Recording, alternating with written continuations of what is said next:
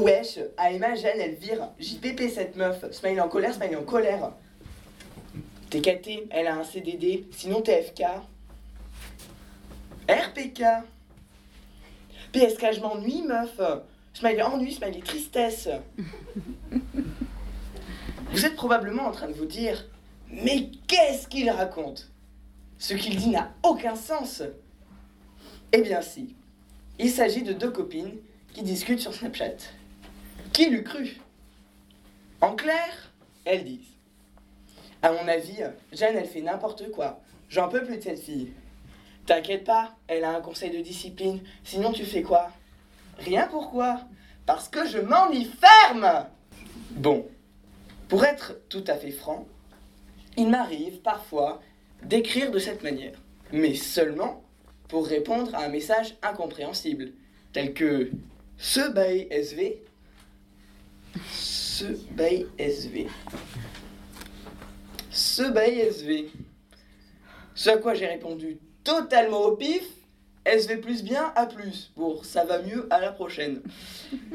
C'est à se demander si toute communication avec les écrivains comme euh, Razabel, marocaine du, 28 ou encore BG du, du 38 est définitivement perdue, ou si la seule solution pour garder contact serait de communiquer exclusivement à travers les réseaux sociaux au détriment de l'oral et de l'écrit Eh bien, je pense que non. Car derrière ces pseudos se cachent des personnes douées de parole et je suis intimement persuadé que rien ne vaut la discussion, la vraie.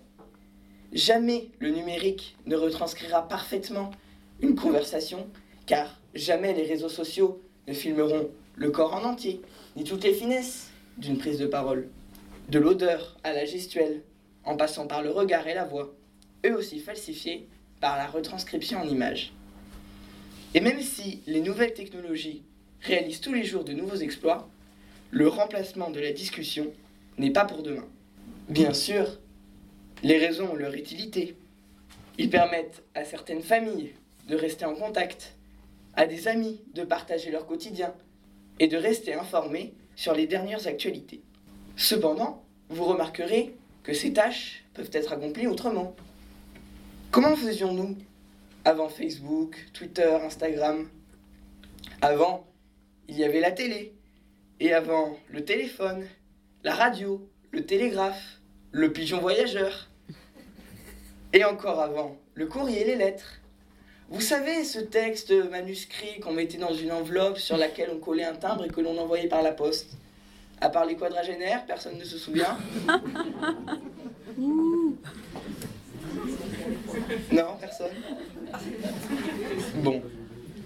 Et avant le courrier, eh bien, tout se faisait par le bouche à oreille, ce qui me permet de penser que le réseau social n'est pas indispensable pour rester informé.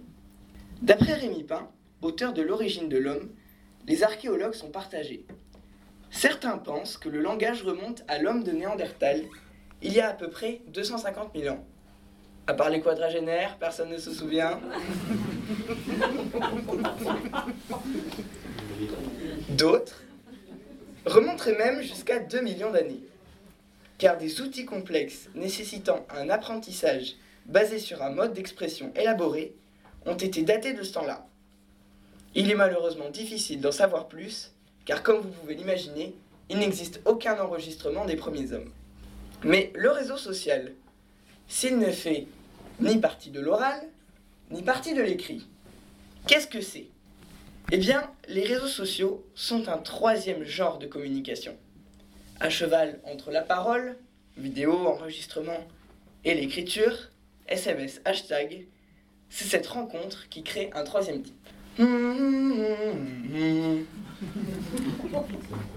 De ce fait, pourquoi, tel l'écrit 5000 ans plus tôt, les réseaux ne pourraient-ils pas proliférer de leur côté sans impacter les autres genres et en laissant le choix de s'y accrocher ou de s'en détacher? Ainsi, les trois types cohabiteraient et seraient sauvegardés, puisqu'aucun ne prendrait l'ascendant. Alors, même si les réseaux sociaux sont en pleine expansion, que le nombre d'utilisateurs ne cesse de grimper, et qu'ils peuvent s'avérer dangereux, usurpation d'identité, harcèlement, ne les considérons pas comme une menace, mais comme une richesse dont il faut parfois se méfier. Et ainsi, le réseau social pourra se perfectionner et exister de son côté sans toucher aux autres manières de communiquer. C'est QFD.